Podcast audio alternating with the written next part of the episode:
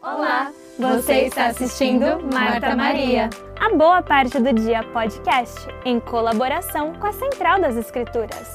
Meu nome é Ana. Eu sou a Carol. Eu sou a Laís. E eu a Letícia. Esse ano estamos estudando o Novo Testamento. Seguindo o cronograma do manual Vem e Segue-me. A nossa discussão é apenas uma complementação do seu estudo. Venha conosco e sinta-se parte dessa conversa. Olá, bem-vindo a mais um podcast Marta Maria, a boa parte do dia. Vamos começar hoje então com Lucas 22, João 18. Estamos felizes aqui de estarmos nós quatro de novo. É, então, eu queria só trazer um pouquinho o contexto aqui. A gente está falando sobre as últimas semanas de Jesus Cristo, né, no, do ministério dele. E ele, nesse momento aqui, a gente vai falar um pouquinho mais sobre Getsemane. A gente vai falar sobre esses momentos finais dele, né? Logo após a ceia.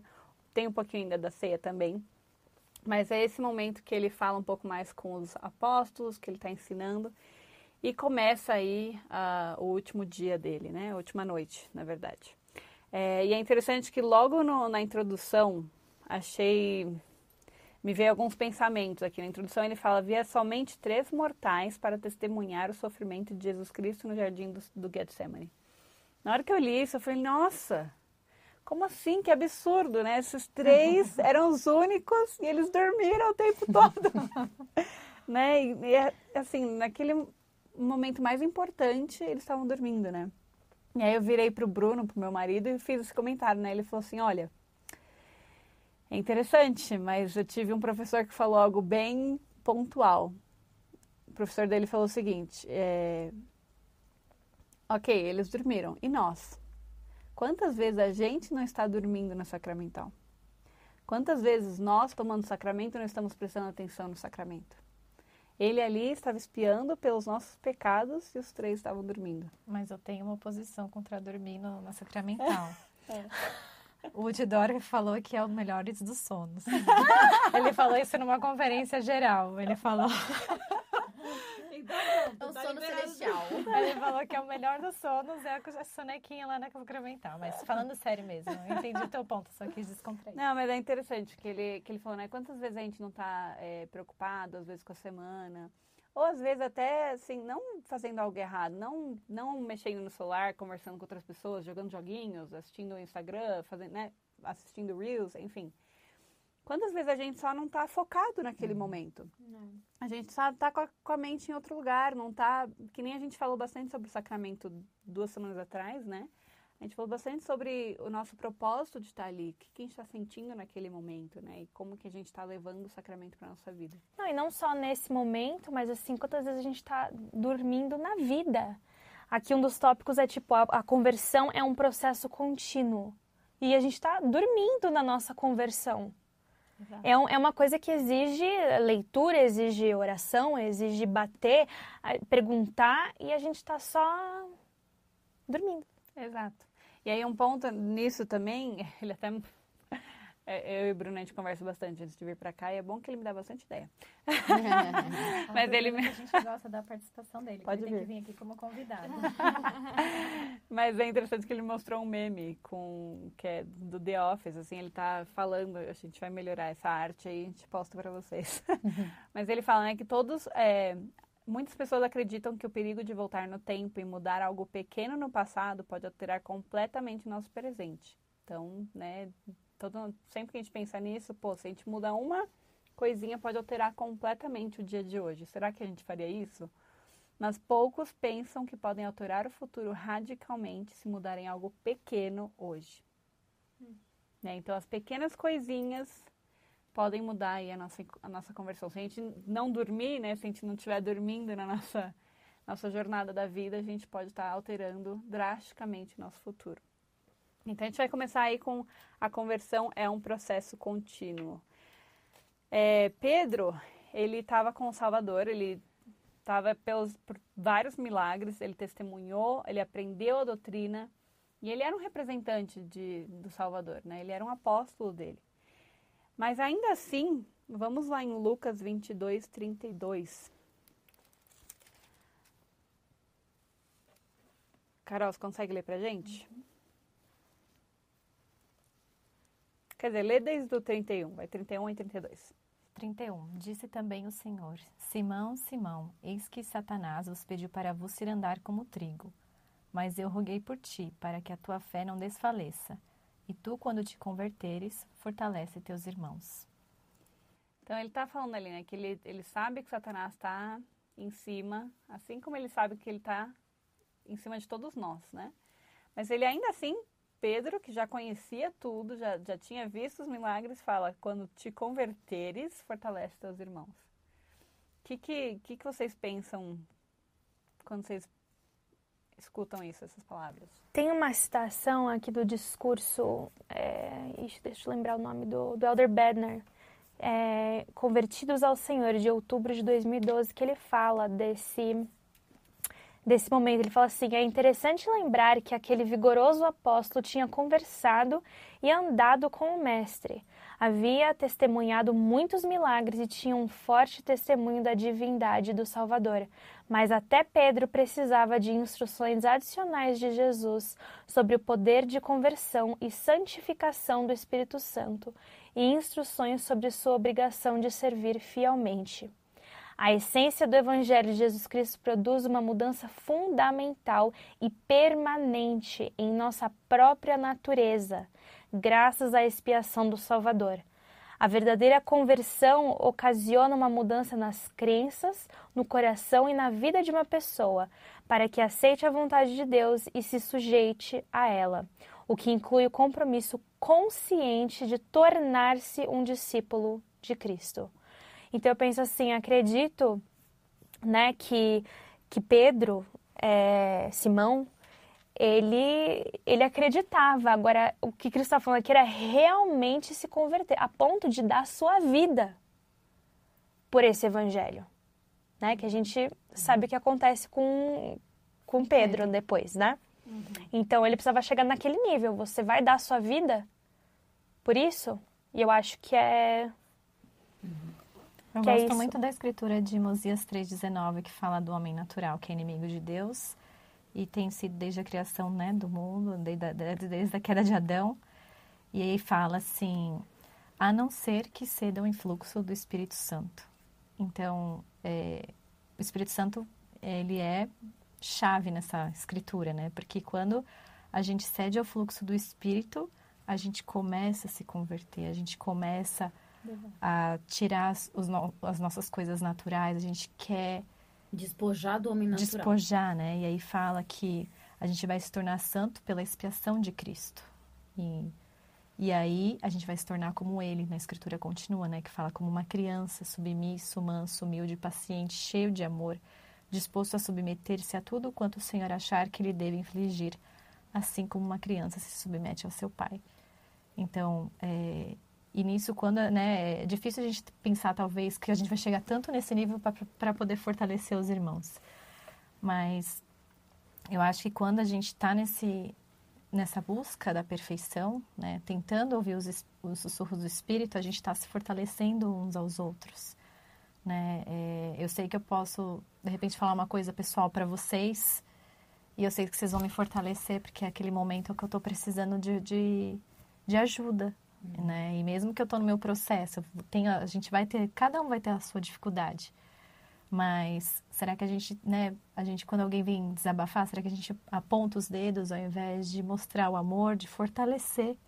Quando uma pessoa está, é, acredito eu, nesse nível de ou tá perdido, ou tá, tá com muita raiva, ou tá assim, será que a gente, né, a gente está preocupando em fortalecê-lo, né? E, e eu acho que é isso a conversão, é quando a gente ama o outro a ponto de, de querer fortalecer, de querer, né, de, enfim, fazer o que a gente puder fazer para ajudar certas pessoas. Com certeza, eu sinto que à medida que a gente se converte, né, a algum princípio, algum ensinamento, algum mandamento, que, né, ao Evangelho de Jesus Cristo mesmo, mesmo, não precisamos esperar muito, é uma coisinha você já vai lá na minha, na minha Bíblia João Ferreira de Almeida, tá falando, confirma teus irmãos. Então vai lá e confirma esse testemunho para teus irmãos. Conta, fala, como Jesus pediu, né? Vai lá, fala que eu, né, falou para Maria Madalena, vai lá, avisa que eu tô, né, que eu já tô, que uhum. enfim, que eu é, ressuscitei, enfim. Então assim, vai lá, fala, né, para eles, é, é, ensina através do seu, do seu exemplo, né, do, seu, da, do que você passou, da sua experiência,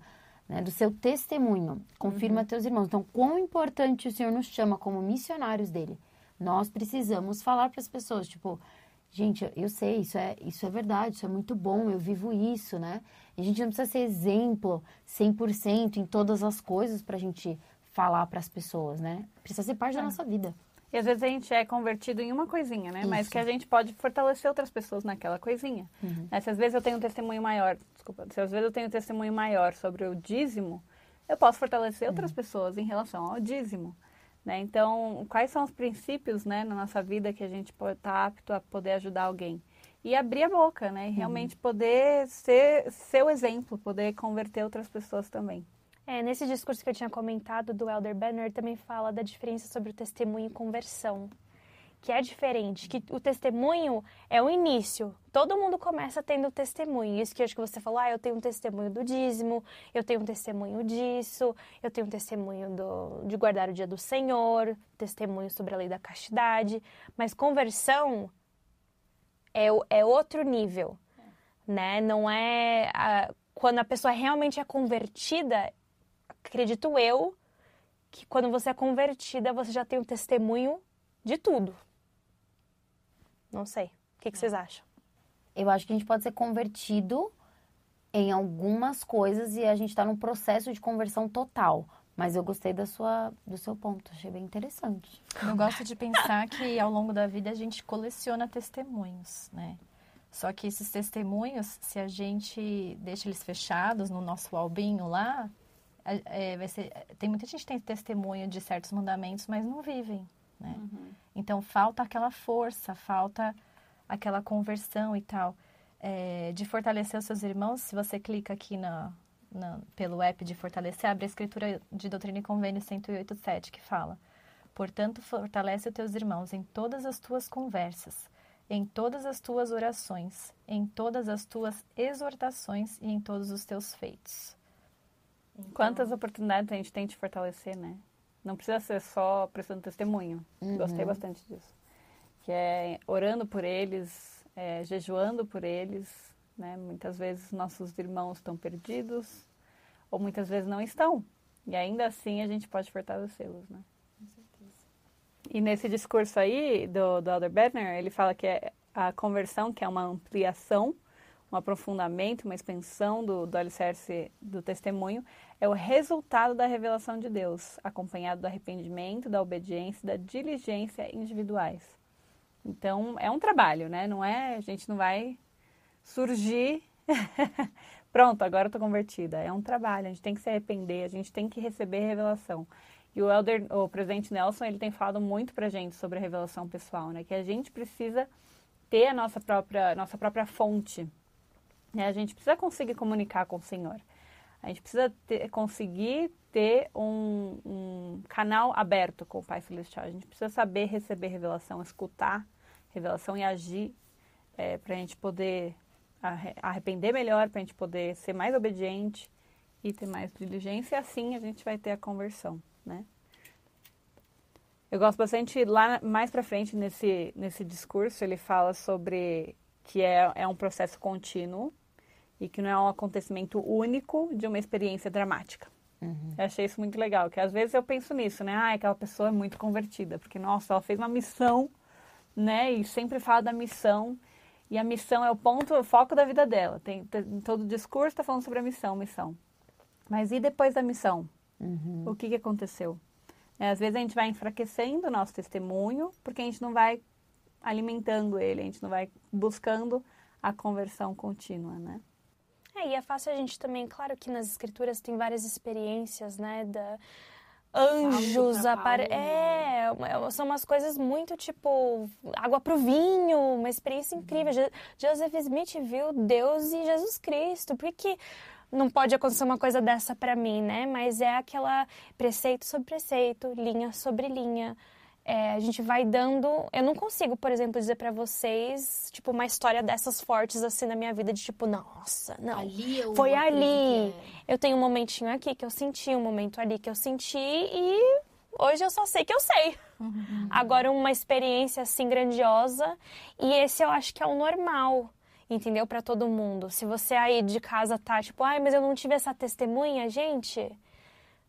Você teve, é só você abrir o teu olhinho e você sabe que você teve. Você não, você tá esperando uma coisa grande, mas essa coisa grande talvez não vai acontecer. Mas eu acho que em determinado momento algo grande vai acontecer com todo mundo. Alguma provação, alguma coisa que vai ser provado o teu testemunho. E aí a tua reação vai ser contado o que que você vai levar daquilo. Né? É, pode ser a perda de um ente querido, pode ser é, um divórcio, pode ser. Não precisa ser coisa assim só, né, grandiosa assim de. É, mas aí, Manifestações. manifestações e tal, mas às vezes as dificuldades vão nos a chegar a, a tal ponto do Pai Celestial que, que vai se tornar um testemunho muito forte para nossa vida. As provas de fé. As Tem- provas tem- da nossa tem- é, as provas da nossa fé vão produzir mais fé, né? E conhecimento, né? Mas depende da gente também, né? Porque eu fico pensando, por exemplo, no episódio passado, eu acho que você mencionou da, da, da morte né, do- dos seus pais e que você notou como o Espírito consolou vocês. Isso deve ter sido uma, uma grande rocha no teu testemunho, mas você teve que abrir os seus olhos para poder enxergar o Espírito Santo. Senão, você não teria, teria ter passado, não teria dado valor.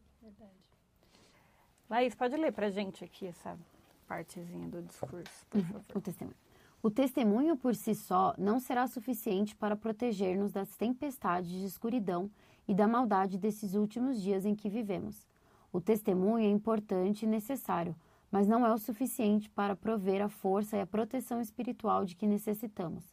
Alguns membros da igreja que tinham um testemunho fraquejaram e caíram. Seu conhecimento e compro- comprometimento espiritual não estavam à altura dos desafios que enfrentaram.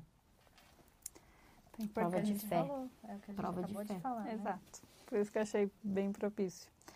É, e aí, então, uma pergunta aí para vocês, né? A gente sempre tem a oportunidade de negar ou não o Salvador na nossa vida, né? Ou então testemunhar sobre ele. O que, que a gente pode fazer, então, para ser testemunha dele diariamente? Olha, eu acho que, assim, eu ah, sendo mais assim dona de casa, estou em casa com os meus filhos o tempo todo, entendeu? Eu não tô aí na rua tendo grandes oportunidades de testemunhar sobre Cristo, porque eu tô muito, sei lá, trancada em casa com os meus filhos. Olha essa oportunidade aqui. É, é, bom, tem aqui também.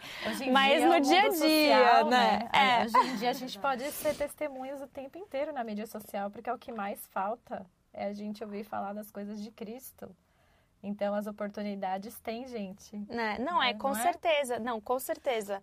Mas eu pensei que é, eu acho que é importante a gente também testemunhar para nós mesmos. Vindo para cá, eu estava dirigindo e eu gosto é, de escutar música gospel. E eu estava na, na rádio gospel aqui do, dos Estados Unidos, uma música em inglês, e era uma coisa assim, a, a- a letra da música era é, bom dia, tipo, bom dia, estou dando graças à graça. E daí eu fiquei pensando assim, nossa, tipo, será que eu acordo todo dia com tipo, bom, tipo, hoje é um dia novo e é um dia cheio de graça. Jesus tem graça, tem, acho que era misericórdia a palavra que ele usou. Bom dia, misericórdia, alguma coisa assim. Mercy, é. Misericórdia, é. Bom dia, misericórdia. Eu, gente, será que eu, eu começo meu dia tipo, gente, hoje é um novo dia cheio de misericórdia para começar. Jesus está. E isso é uma das coisas que na minha missão também, eu servi parte da missão no Alabama. E para quem não sabe, eles, eles chamam de tipo do cinturão da Bíblia, ali aqueles países, ala, a países não, Estados. estados, Alabama, Georgia, que eles são super cristãos.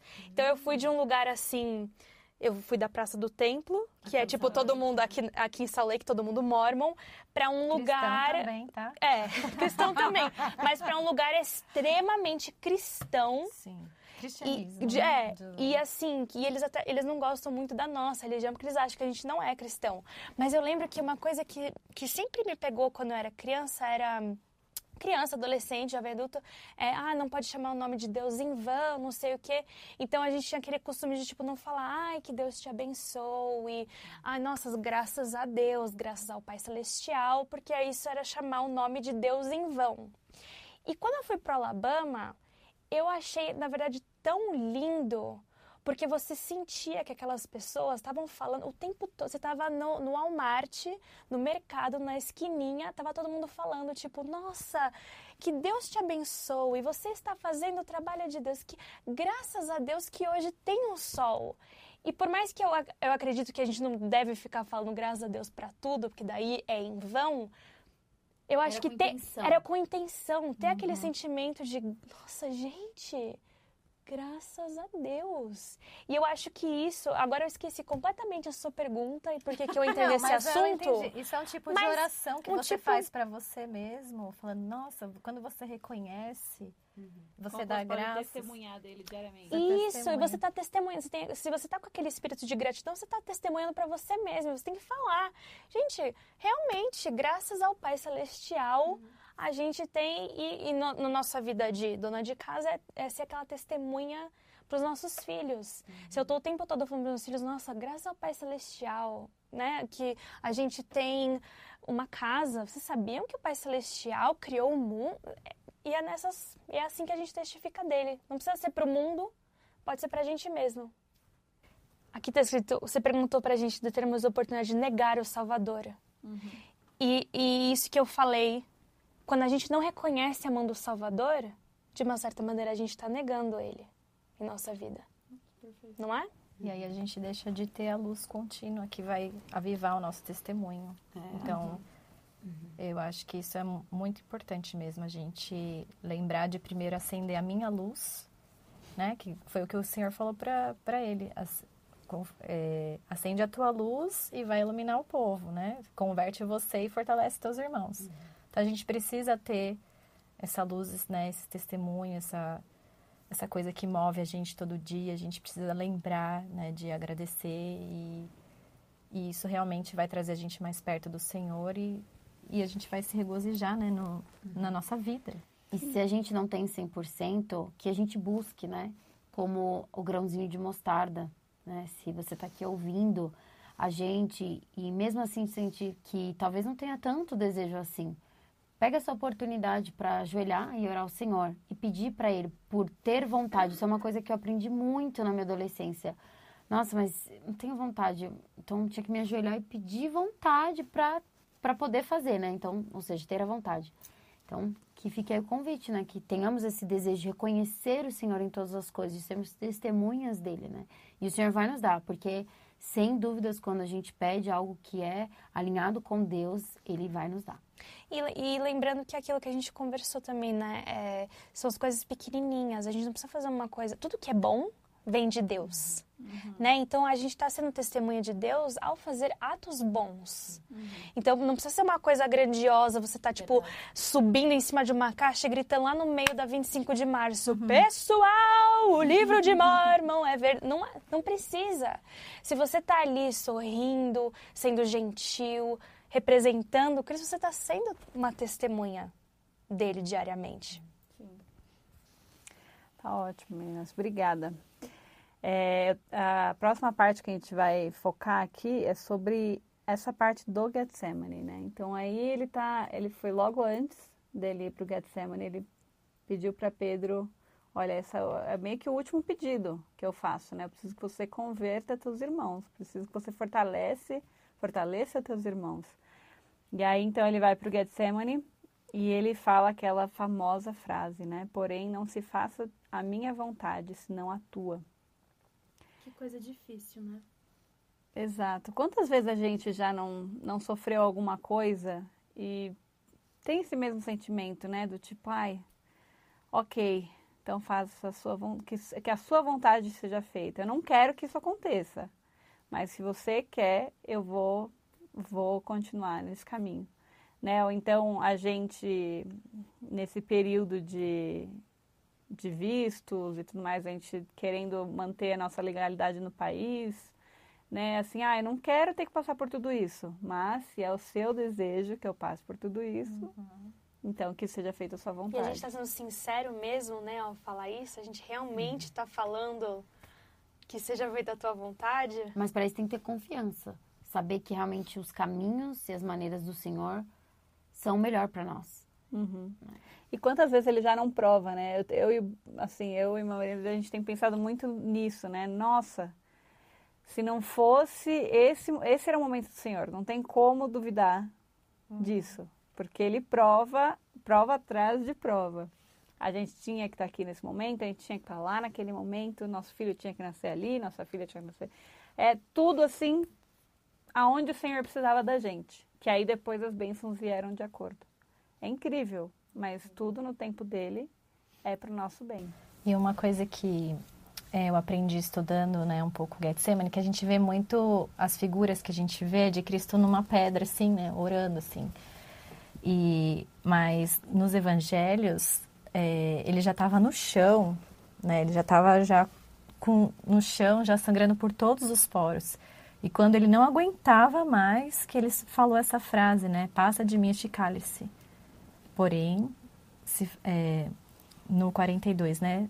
Dizendo: Pai, se queres, passa de mim este cálice. Porém, não se faça a minha vontade, senão a tua. E então Cristo ele estava lá numa, na maior angústia naquele momento, né? Ele estava o corpo dele estava sentindo, imagina todas as dores que a gente pode existir na Terra, né? Enfim, tanta coisa, ódio, sofrimento, dor, dor física, espiritual, pecado, depressão, enfim, a lista é longa de coisas ruins que a gente pode ter aqui nessa terra. E Cristo ele estava sentindo cada coisa, cada coisa. E ele continuou voltando, né? Porque, se eu não me engano, na história, tipo, ele começa, né, a oração, daí ele volta, fala com os discípulos, pô, vocês estão dormindo, É, acorda.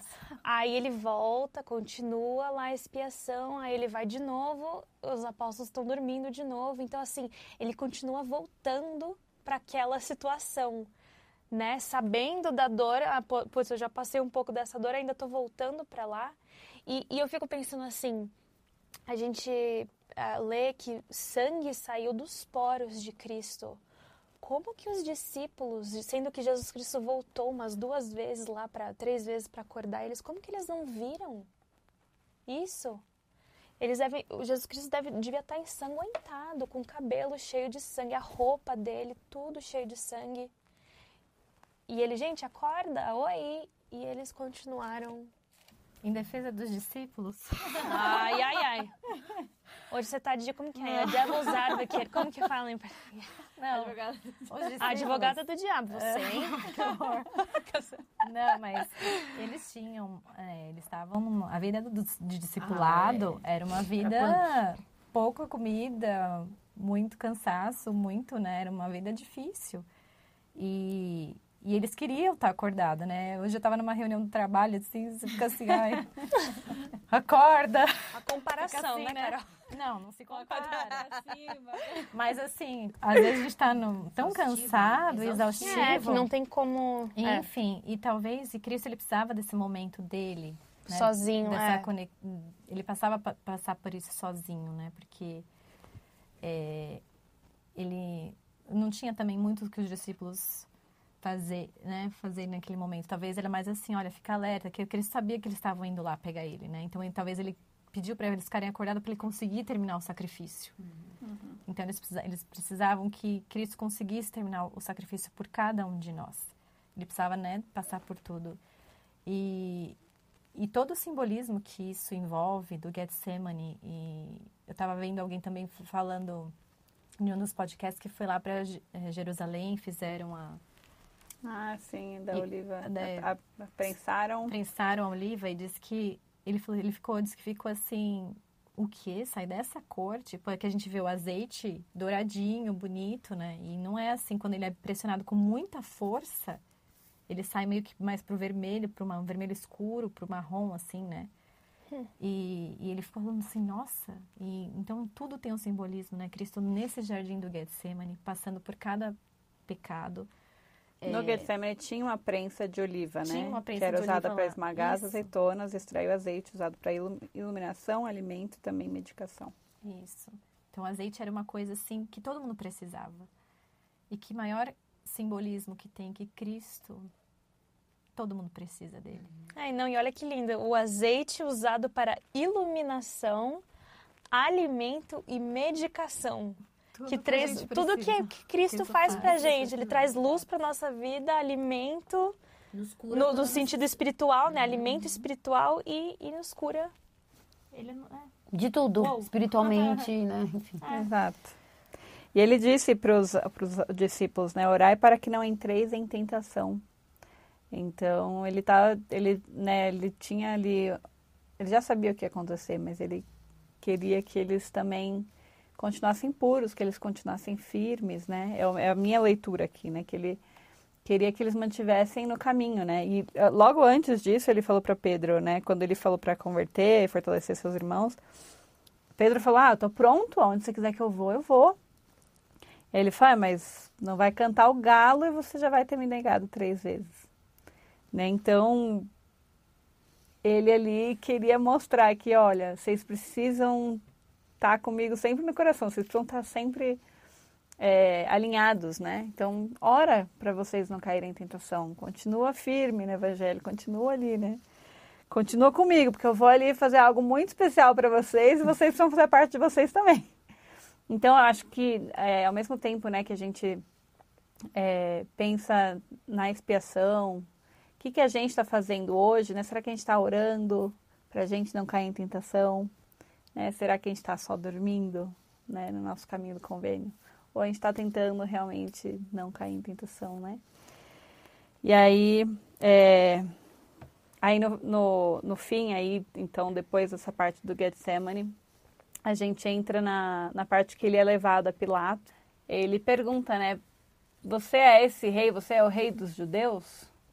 Aí ele falou, não, não sou o rei deste mundo. Né? Você que diz que eu É sou o tu rei. dizes, tu é. dizes, você que tá falando.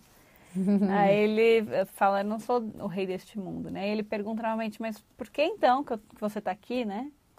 O que, que eu preciso fazer que ele... Eu não sou o rei deste mundo, né? Tá em João 18,36. Ana, pode ler pra gente? Claro. Respondeu Jesus: O meu reino não é deste mundo. Se o meu reino fosse deste mundo, pelejariam os meus servos, para que eu não fosse entregue aos judeus. Porém, agora o meu reino não é daqui. Perfeito. Por que, que é importante a gente saber que o reino dele não é deste mundo?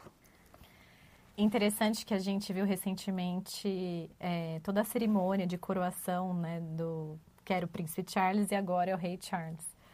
E tanta cerimônia, tanta, tanta riqueza, tradição, ouro, né, muitos objetos, coroa, né, para reconhecer ele como rei, né, da Inglaterra e tudo mais. E Cristo, né, que foi o nosso maior rei, né, ele estava com uma coroa de espinhos e, né, sujo, né, sofrendo pelos pecados. E eu fico pensando, né, como ele é o nosso rei, que ele, ele, não, ele não queria nada desse mundo, né? Ele, ele tava com uma vida tão simples que, às vezes, quando eu reclamo da vida, eu lembro daquela escritura que o, né, o, o, o filho do homem não tem nem onde deitar, né? Que fala uma coisa assim, que não tem nem onde descansar o corpo, que ele estava só viajando, ensinando, ele não tinha nenhuma casa, nem um colchão para conseguir dormir. E eu acho que, né, com a expiação a gente já sabe que ele é o rei dos reis, porque ele é a única pessoa que poderia ter a capacidade física e espiritual de passar por tudo que ele passou. E, e eu sou muito grata, né? E como a gente até falou no episódio passado, que será que eu estou fazendo um pouquinho, né, para valer a pena aquilo que ele derramou por mim, né? E acho que isso é para a gente pensar o que, que a gente pode fazer para que a expiação tenha esse efeito na minha vida, né? Que eu tenha, dê o valor que ela precisa ter na minha vida. Eu penso que o, o homem que mais tentou, não, não consigo nomear aqui, construir algo bom, um governo bom, né, um reinado bom, foi muito bom, mas nunca vai chegar próximo de Jesus Cristo, porque ele realmente não é o rei desse mundo, né? Ele não é.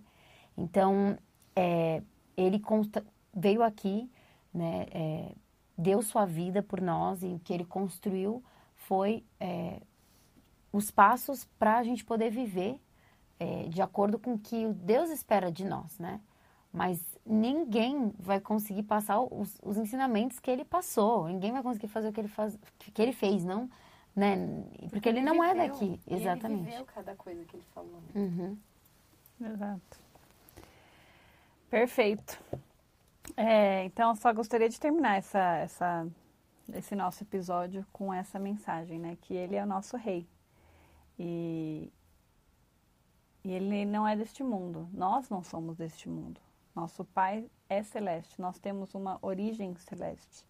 Nós somos filhos de um rei, né? E que possamos sempre lembrar disso, que possamos sempre olhar é, com os, os, nossos olhos fitos na glória de Deus, que possamos continuamente buscar nossa conversão, né? Que possamos buscar um testemunho sempre maior das coisas, mas que essas coisas possam nos levar à conversão real, de, de que Deus é o nosso Salvador, que Jesus Cristo é o nosso Salvador, que Deus é o nosso Rei. É, então é isso. Ficamos por aqui essa semana. Nos vemos semana que vem. Muito obrigada por estar aqui. Se você gostou do nosso conteúdo, deixe um like, um comentário e se inscreva no nosso canal. Nosso podcast também está disponível no Spotify e Apple Podcast. Se você quer ficar mais ligado ainda no nosso conteúdo, nos siga no Instagram em arroba Marta Maria Podcast.